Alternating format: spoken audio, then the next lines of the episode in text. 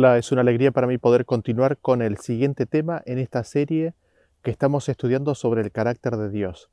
Y al respecto y teniendo en cuenta los temas anteriores que hemos venido considerando, eh, más la historia de Job que hemos visto en el tema anterior, vemos que es necesario considerar un aspecto en particular que es mencionado por Job en su, en su descargo que hace, en su relato que hace de lo que le estaba ocurriendo.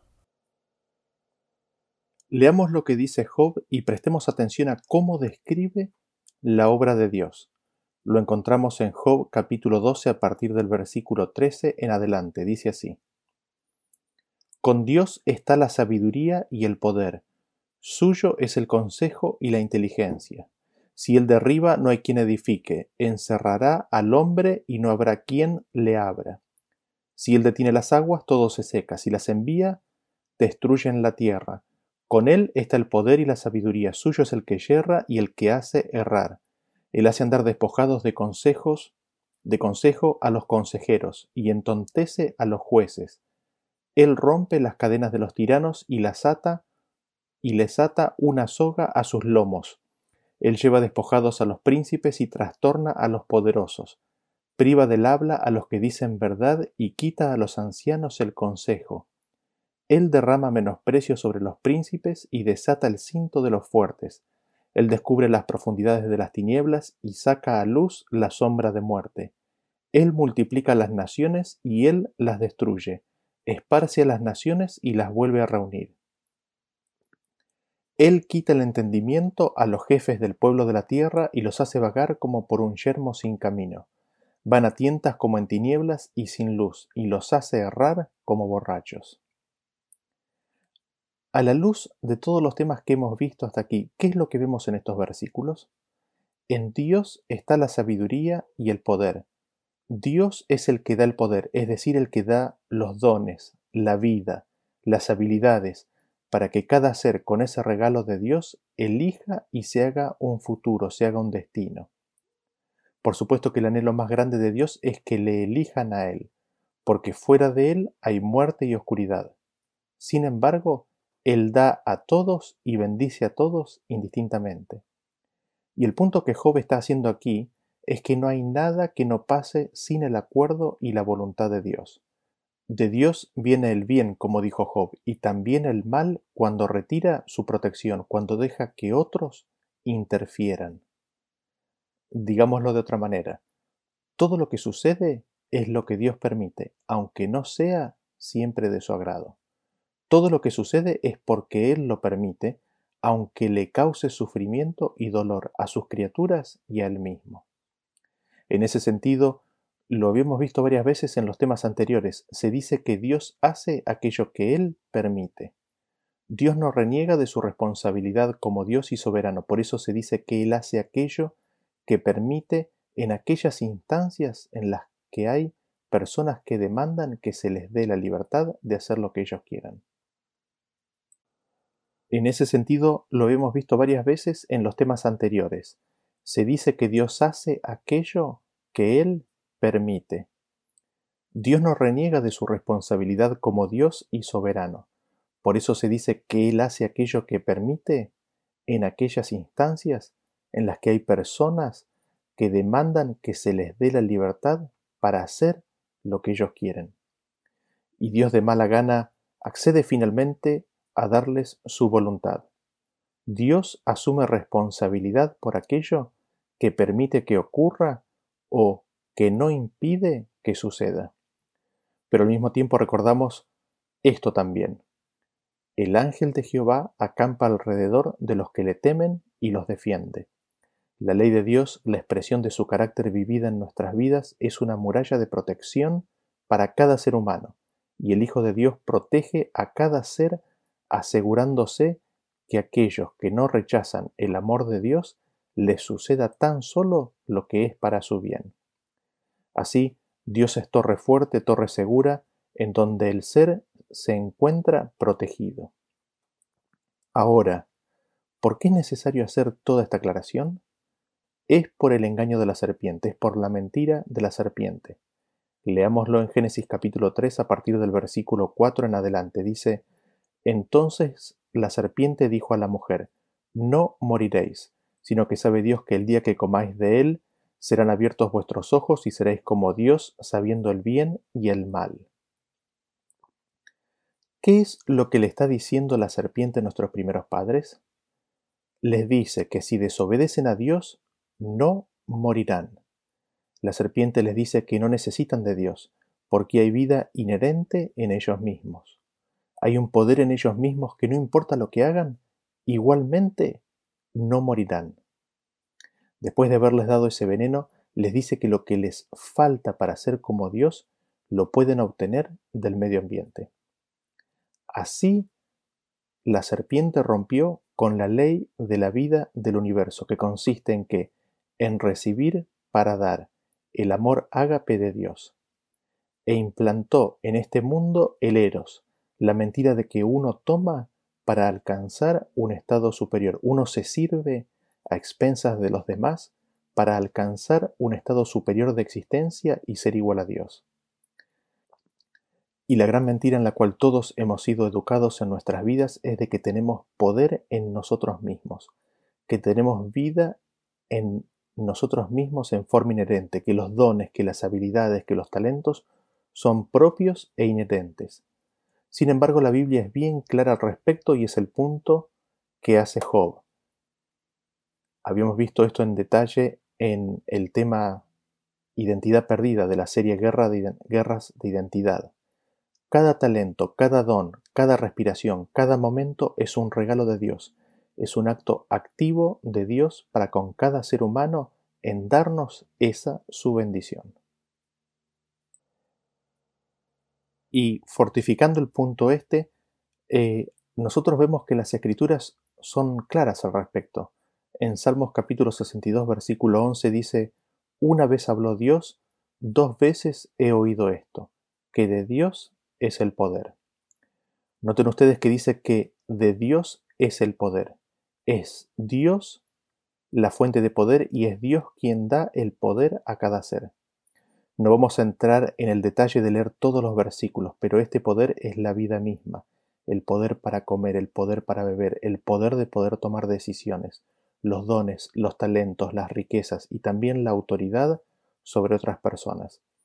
Si vemos, son todos dones, regalos, talentos que Dios da al mundo.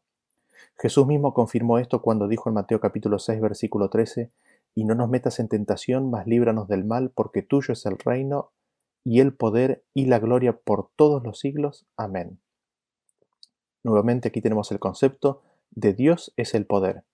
Luego Pablo nos diría en el libro de Romanos capítulo 13 a partir del versículo 1 en adelante, sométase toda persona a las autoridades superiores, porque no hay autoridad sino de parte de Dios, y las que hay por Dios han sido establecidas, de modo que quien se opone a la autoridad, a lo establecido por Dios resiste, y los que resisten acarrean condenación para sí mismos, porque los magistrados no, no están para infundir temor al que hace el bien, sino al malo.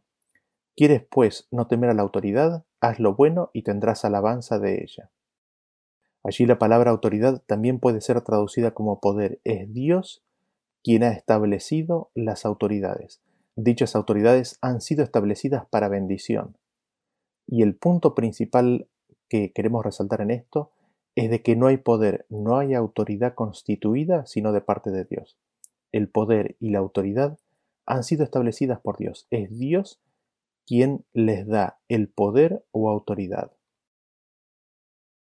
Vean ustedes cómo David lo describe en otro lugar, en Crónicas capítulo 29 a partir del versículo 10 en adelante. Dice así, Asimismo se alegró mucho el rey David y bendijo a Jehová delante de toda la congregación, y dijo David, Bendito seas tú, oh Jehová, Dios de Israel nuestro Padre, desde el siglo y hasta el siglo. Tuya es, oh Jehová, la magnificencia y el poder, la gloria, la victoria y el honor, porque todas las cosas que están en los cielos y en la tierra son tuyas. Tuyo, oh Jehová, es el reino, y tú eres excelso sobre todos. Las riquezas y la gloria proceden de ti, y tú Dominas sobre todo, en tu mano está la fuerza y el poder, y en tu mano el hacer grande y el dar poder a todos. Ahora pues, Dios nuestro, nosotros alabamos y loamos tu glorioso nombre. De Dios es la magnificencia, el poder, la gloria, el honor, la victoria. No solamente eso, sino que nos dice que todas las cosas que están en los cielos y en la tierra son de Dios. Dios domina sobre todo y es en su mano donde está la fuerza y el poder. Es de su mano que hace grande al grande y nos dice que da poder a todos. Dios en ese sentido da absolutamente todo a todos. Lo que cualquiera tenga proviene de Dios. Vean cómo está descrito adicionalmente en el Salmos 33, a partir del versículo 13, dice, Desde los cielos miró Jehová, vio los hijos de los hombres, desde el lugar de su morada miró sobre todos los moradores de la tierra. Él formó el corazón de todos ellos. Atento está a todas sus obras.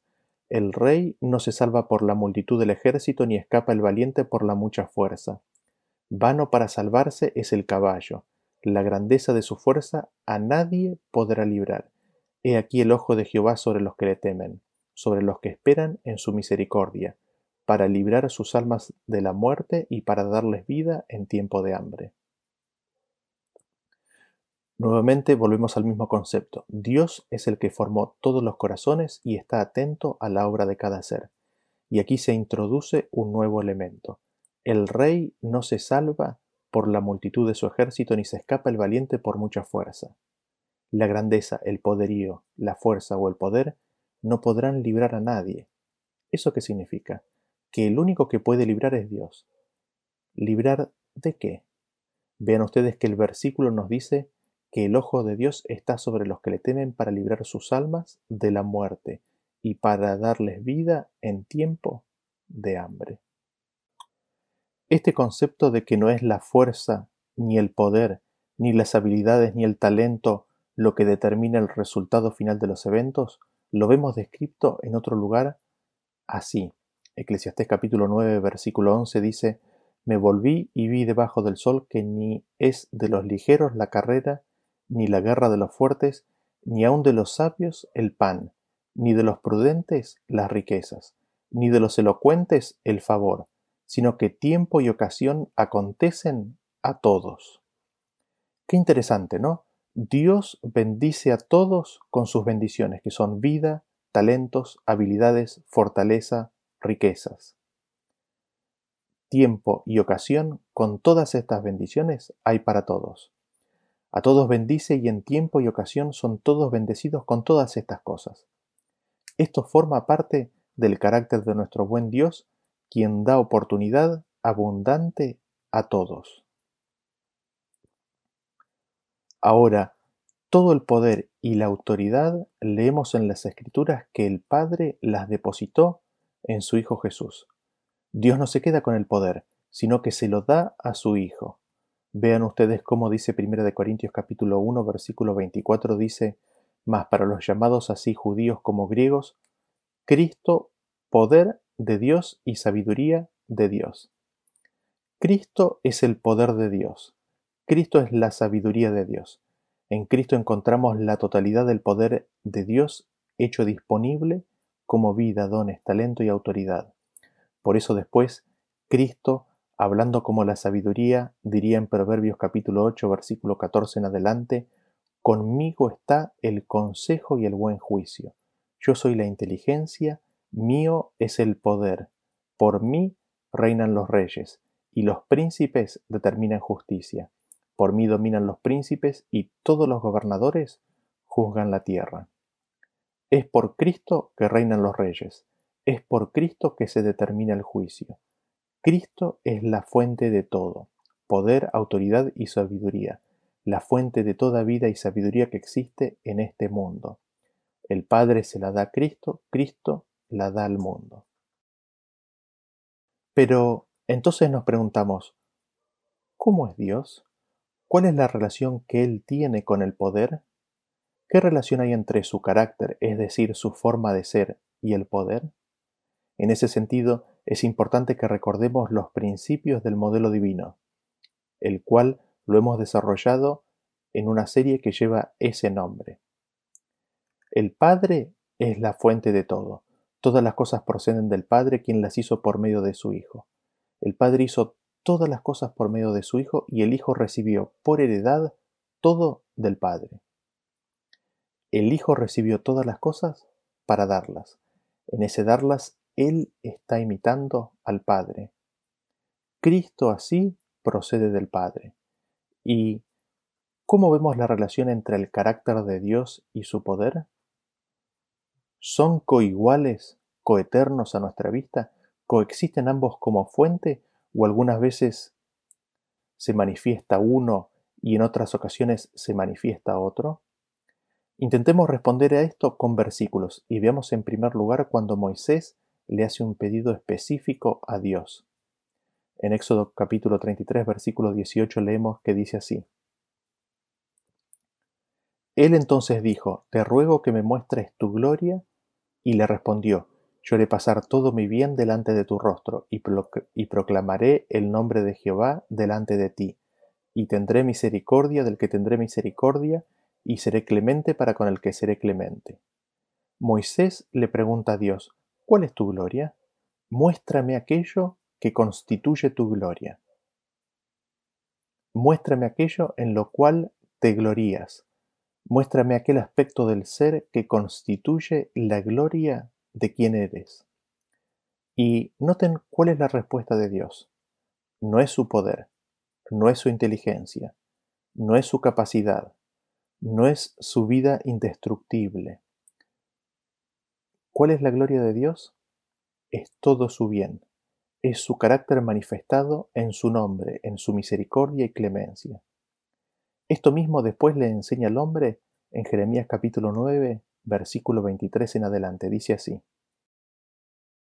Así dijo Jehová, no se alabe el sabio en su sabiduría, ni en su valentía se alabe el valiente, ni el rico se alabe en sus riquezas, mas alábese en esto el que se hubiere de alabar, en entenderme y conocerme, que yo soy Jehová, que hago misericordia, juicio y justicia en la tierra, porque estas cosas quiero, dice Jehová. ¿En qué ha de gloriarse el hombre entonces?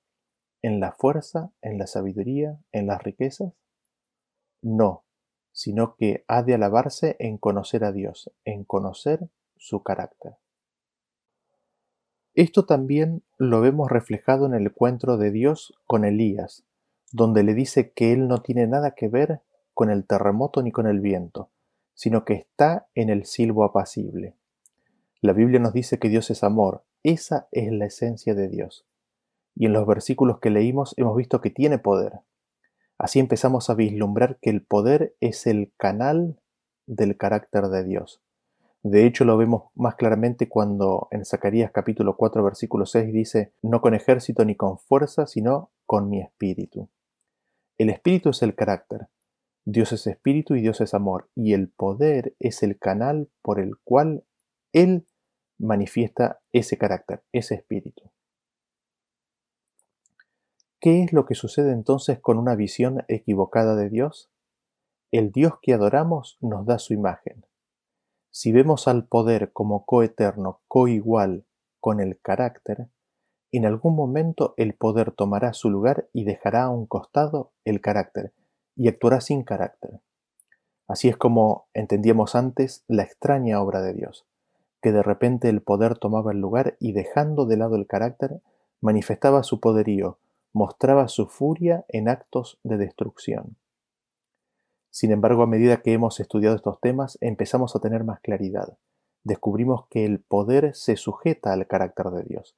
Descubrimos que la ira de Dios es la emoción terrible que atraviesa al tener que dejar sin protección a los hijos de su creación.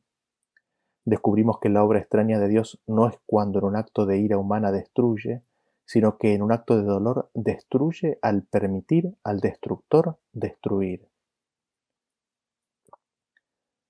Entonces descubrimos que así como Cristo se sujeta al Padre, así como el canal se sujeta a la fuente, así también el poder de Dios en Cristo está sujeto al carácter, a la gloria de Dios. Repitámoslo nuevamente. El poder de Dios es subsidiario del carácter de Dios. El poder de Dios revela y manifiesta el carácter de Dios. Por otro lado tenemos a Lucifer que, desechando a Cristo y consiguientemente a la manifestación de ese carácter, quiere ser semejante al Altísimo. Recordemos, el carácter de Dios es expresado en Cristo para las criaturas como el recibir de Dios para dar. En cambio, Lucifer dice, tomaré de aquello que me falta para ser como Dios. Y suma al hombre a esa rebelión. Así ese carácter de Dios manifestado en Cristo es desplazado en Lucifer y la humanidad. Y ahora el hombre toma, arrebata, se apropia para ser igual a Dios, para tener significado, para alcanzar valor en la vida. Cuando esto ocurre, la imagen de Dios queda destruida.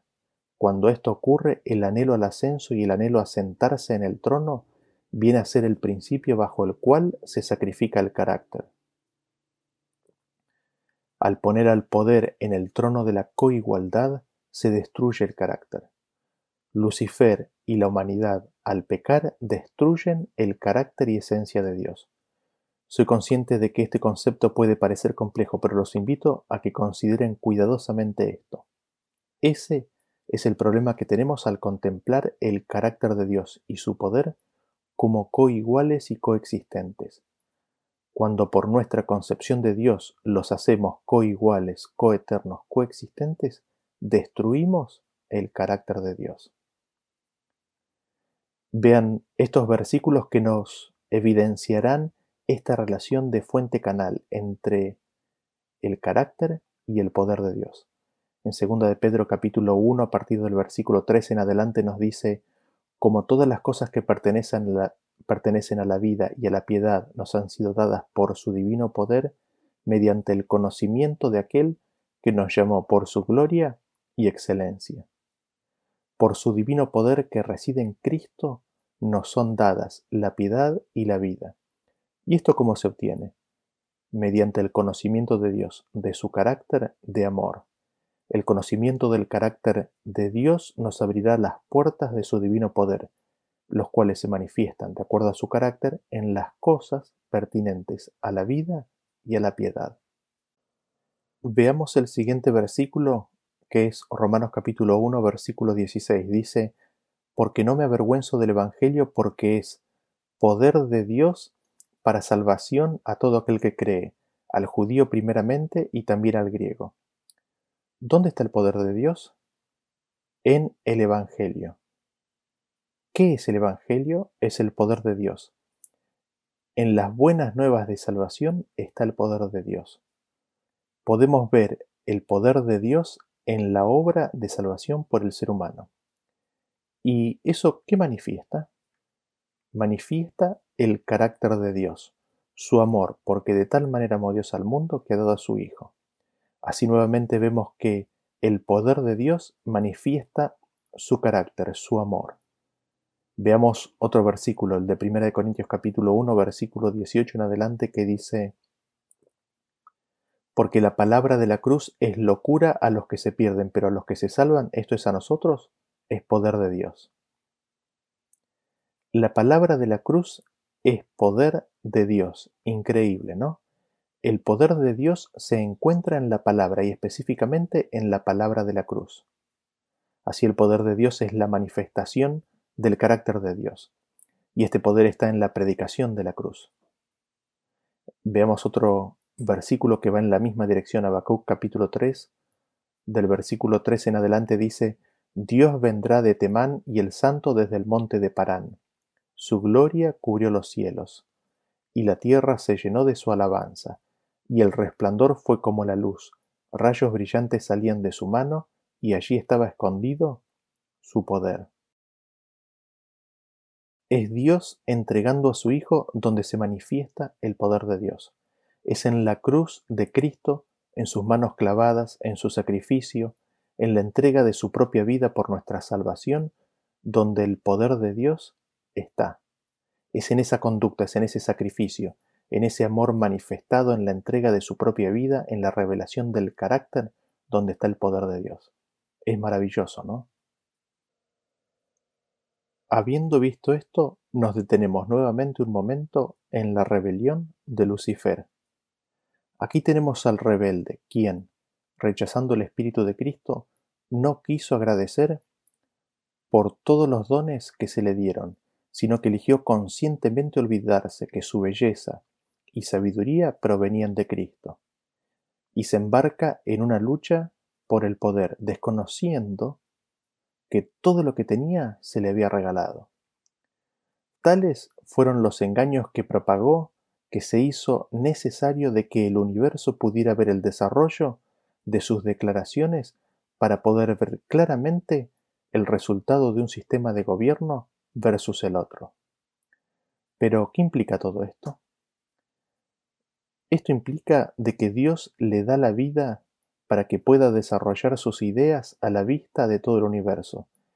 Y esto también se traslada al plano humano, donde Dios sostiene y da vida, bendiciones y dones a todos los seres humanos, para que se pueda contrastar una vida guiada por el carácter de Dios con otra vida guiada sin el carácter de Dios, sin el Espíritu de Dios.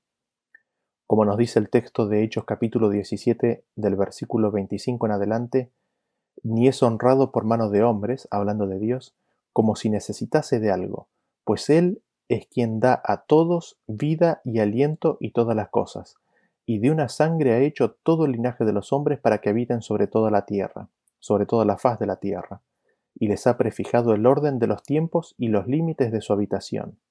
Salto al 28.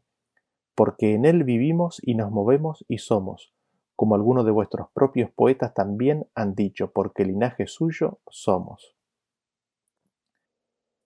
Pero, ¿qué implica esto aún más? A la luz de los temas anteriores, vemos lo siguiente, que cuando se rechaza al Espíritu de Dios, el uso de los dones y regalos de Cristo es usado de una forma que le causa sufrimiento. En el proceso de rechazar al Espíritu Santo, cuando usamos los regalos de Dios de acuerdo a nuestra propia voluntad y no la de Dios, crucificamos a Cristo. Esto se ve bien claro en el siguiente texto, capítulo 19, versículo 10 en adelante del libro de Juan. Dice así. Entonces le dijo Pilato a Jesús, ¿no? ¿A mí no me hablas? ¿No sabes que tengo autoridad para crucificarte y que tengo autoridad para soltarte? Respondió Jesús, Ninguna autoridad tendrías contra mí si no te fuese dada de arriba. Por tanto, el que a ti me ha entregado, mayor pecado tiene. La autoridad o el poder que tenía Pilato le había sido dada. ¿De dónde? De arriba. ¿Y esa autoridad, ese poder, para qué fue utilizado? Fue utilizado para crucificar a Cristo. Y yendo aún más en detalle, el soldado romano que clava los clavos con su martillo en las manos de Cristo, lo hace con el poder que Dios le ha dado. Dios lo mantiene con vida, Dios le da respiración a cada instante. Dios le ha dado el poder de hacer eso. ¿Y ese poder para qué se usa? Se usa para crucificar a Cristo. El poder de Dios usado sin el Espíritu de Dios es dolor, es sufrimiento, es la crucifixión de Cristo. Este poder de Dios, usado por su creación sin el Espíritu de Dios, en contra del carácter de Dios, es cuando el poder de Dios en cierto sentido es tomado prisionero por su creación. Vean ustedes cómo lo dice en Salmos capítulo 78, versículo 61. Dice, y entregó a cautiverio su poderío y su gloria en mano del enemigo. Entregó también a su pueblo a la espada y se, y se irritó contra su heredad. Hablando de su pueblo Israel, al que después de tantas rebeliones tuvo que entregar en las manos de sus enemigos, nos dice que entregó a cautiverio su poder y su gloria en las manos del enemigo. Noten que el poder o la gloria no está en el pueblo, porque después dice que entregó también a su pueblo espada. Es en permitir, en dejar que los enemigos de Dios usen el poder de Dios sin el carácter de Dios, es como el poder de Dios es llevado en cautiverio. Digámoslo nuevamente. Al permitir, al dejar a los enemigos de Dios usar el poder de Dios sin el carácter, sin el Espíritu de Dios, así es como el poder de Dios es llevado en cautiverio. Dios es quebrantado por la situación de rebeldía de su pueblo, es forzado a cruzar, es forzado a cambiar su voluntad y dejar de proteger a su heredad y entregarlos en poder del enemigo. Y así también la gloria de Dios, que es decir, su carácter, es pisoteada, llevada en cautiverio al Dios permitir y dejar que sus dones, su poder, sea utilizado sin el Espíritu de Dios. Y veamos un ejemplo claro de esto para que nos quede fijado en nuestras mentes. Si vamos al libro de Primera de Crónicas capítulo 10, leemos a partir del versículo 4 que dice, Entonces dijo Saúl a su escudero, Saca tu espada y traspásame con ella, no sea que vengan estos incircuncisos y hagan escarnio de mí. Pero su escudero no quiso porque tenía mucho miedo. Entonces Saúl tomó la espada y se echó sobre ella. Recordamos bien esta historia, ¿no es cierto? Saúl se suicidó al ser cercado por los filisteos. Pero miren cómo la palabra de Dios declara lo que sucedió un par de versículos más adelante. Versículo 3 en adelante. Así murió Saúl por su rebelión con que prevaricó contra Jehová, contra la palabra de Jehová, la cual no guardó y porque consultó a una adivina, y no consultó a Jehová. Por esta causa lo mató y traspasó el reino a David, hijo de Isaí. Recién leímos que Saúl se suicidó, pero más adelante nos explica y nos dice que Saúl murió por su rebelión contra Jehová, porque no guardó la palabra de Jehová, sino que consultó a los demonios en lugar de a Dios. Y nos dice que por esta causa Dios lo mató. Tremendo, ¿no? Es terrible. ¿Qué había sucedido? Saúl tanto se había endurecido en su rebelión que ya ni un pedido de Dios podía hacer, a pesar de que satisfaciera su voluntad carnal. Esto lo vamos a ver más adelante en la historia de los amalecitas. Saúl tanto había rechazado a Dios que finalmente éste lo libra a su propio deseo y su propia voluntad. El Espíritu de Dios ya no contiende más con Saúl, sino que lo deja libre, le deja que haga su voluntad. Y él vive por el poder que Dios, y él vive por el poder de Dios que le da vida, pero sin hacer la voluntad de Dios. Él vive por el poder de Dios, pero sin el Espíritu de Dios. Qué terrible condición es esa para el ser humano. El Espíritu de Dios deja de contender con el hombre y finalmente le da toda su voluntad. Y esa voluntad, en el caso de Saúl, ¿a qué llega? Llega a que Saúl quiera matarse y lo hace, él lo hace. Y al Dios no impedirlo, al Dios retirar su Espíritu Santo ante la demanda de Saúl, hace que Dios declare que Él lo mató. Dios mata a Saúl al dejarlo. Dios mata a Saúl al permitirle matarse. Dios mata a Saúl al abandonarlo. Dios mata a Saúl al darle poder para poder matarse. Pero esto es a costa del sufrimiento y el dolor de Cristo, al sostener a Saúl para que éste termine haciendo esto. Vemos así que en el desarrollo de esta controversia, Dios y su Hijo, a un grandísimo costo personal, han dado vida, poder, dones, talentos, a todos, para que puedan vivir y elegir a qué reino pertenecer. Porque Satanás desarrolló un nuevo reino, el reino del más fuerte. En este reino lo que prima es el poder, mientras que en el reino de Dios el poder es tan solo un medio por el cual Dios da a conocer y revelar su carácter en la persona de Cristo.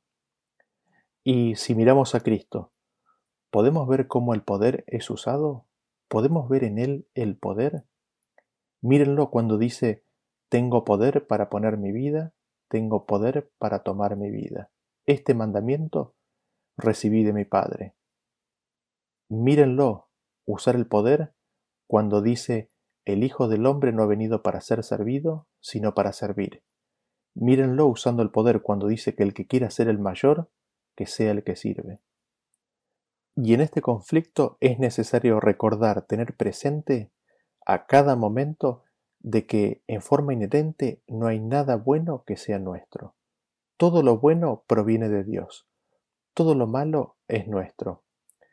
Y Aquellas cosas que nos suceden que son para nuestro perjuicio han ocurrido quizás por el poder de Dios siendo utilizado por personas que lo han hecho sin el Espíritu de Dios. Pero, ¿acaso nosotros no hemos hecho lo mismo? ¿Acaso no somos culpables del mismo pecado? En ese sentido es importante recordar que a los que aman a Dios todas las cosas le suceden a bien. Cristo vino para darnos una nueva vida, un poder de lo alto que nos llevará a recibir el carácter de Dios. Este nos viene a través del Espíritu de Cristo. Las Escrituras dicen en Juan capítulo 1 versículo 12 en adelante, así, mas a todos los que le recibieron, a los que creen en su nombre, les dio potestad de ser hechos hijos de Dios. Dios nos da el poder, la habilidad como canal para llevarnos al carácter de Dios. Cuando esto ocurre somos hechos hijos de Dios.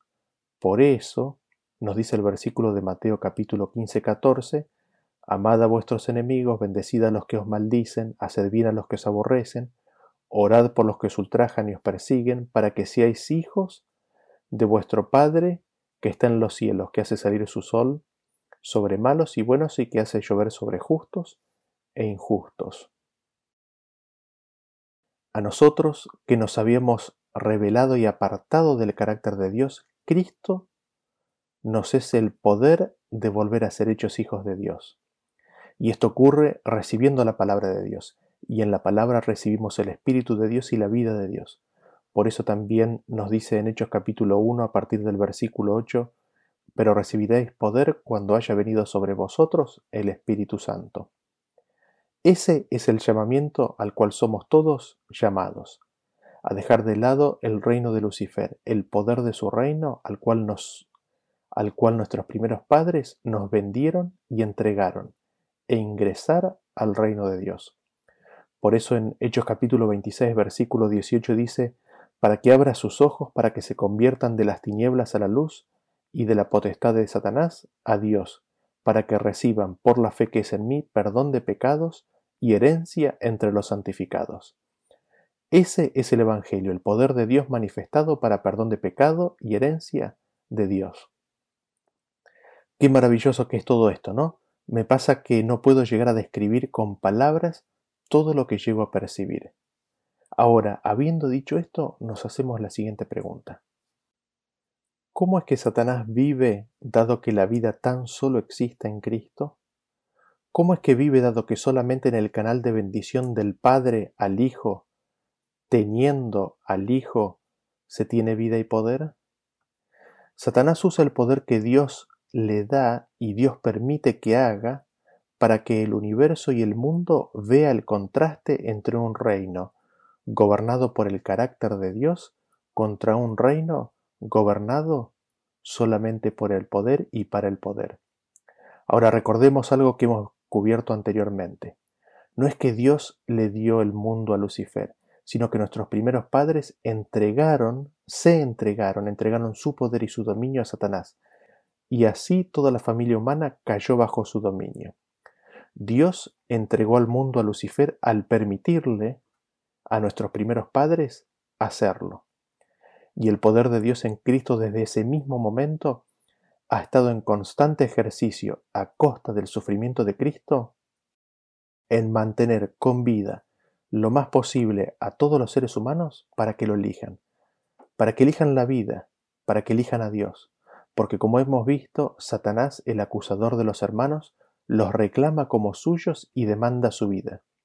Sin embargo, Cristo en forma activa y directa da vida, bendición, dones y poder a todos los seres humanos para que puedan elegir, para que viendo el poder de Dios manifestado en el Evangelio, en las manos de Cristo, en la cruz de Cristo, nos enamoremos de Él y le elijamos. Y, reconociendo todo esto que venimos diciendo y el origen de la rebelión, vemos la necesidad de reconocer a Dios como la fuente de todo poder y autoridad. La vida de Jesús en esta tierra nos da la confianza y la seguridad para creer que Él en todo busca tan solo el bien de todas sus criaturas. Así se nos apela en Salmos capítulo 29 versículo 1 dice, Tributad a Jehová, oh hijos de los poderosos, dad a Jehová la gloria y el poder. ¿Cómo hemos de dar a Jehová gloria y poder? Le damos gloria cuando llevamos los frutos del Espíritu y le damos el poder cuando reconocemos que todo es de Él, cuando reconocemos que no somos nuestros y que nuestra vida y dones son regalos de Dios. Isaías capítulo 52 versículo 1 dice, Despierta, despierta, vístete de poder, oh Sión, vístete tu ropa hermosa, oh Jerusalén, ciudad santa, porque nunca más vendrá a ti ir circunciso ni inmundo. Cuando el pueblo de Dios se vista de las vestiduras que son la justicia de Dios, así como fue vivida en esta tierra por Cristo, será revestida de poder. El pueblo de Dios está dormido a los sufrimientos de Cristo. Cuando el pueblo de Dios tome conciencia de los sufrimientos de Cristo, despertará y se vestirá de la justicia de Cristo. Ese día es el día en que el pueblo de Dios se le ofrecerá voluntariamente, cuando el pueblo de Dios, los 144.000, reflejen perfectamente la imagen de Cristo. Entonces, recién allí entonces Dios podrá volver a tomar su poder, porque así lo dice en Apocalipsis capítulo 11, versículo 17 en adelante. Te damos gracias, Señor Dios Todopoderoso, el que eras y que eras y que has de venir, porque has tomado tu gran poder y has reinado. Así, al Cristo recibir el reino de parte de su pueblo, puede tomar su gran poder que ha estado cautivo en manos de los rebeldes por más de seis mil años. Este proceso de cómo Dios hace en tomar su gran poder y al hacerlo manifestar su carácter de amor ágape, lo desarrollaremos más adelante cuando veamos la conclusión del conflicto. Así, al final reconocemos como dice Apocalipsis capítulo 4:11, Señor, digno eres de recibir la gloria y la honra y el poder, porque tú creaste todas las cosas y por tu voluntad existen y fueron creadas. En el 5:12 dice, el Cordero que fue inmolado es digno de tomar el poder, las riquezas, la sabiduría, la fortaleza, la honra, la gloria y la alabanza. El capítulo 19, versículo 1 dice, Después de esto oí una gran voz de gran multitud en el cielo que decía, Aleluya, salvación y honra y gloria y poder son del Señor Dios nuestro. Que Dios nos ayude a comprender las riquezas de las profundidades de su carácter de amor y nos haga a la imagen de su Hijo. Que Dios los bendiga y nos vemos en el próximo tema. Hasta luego.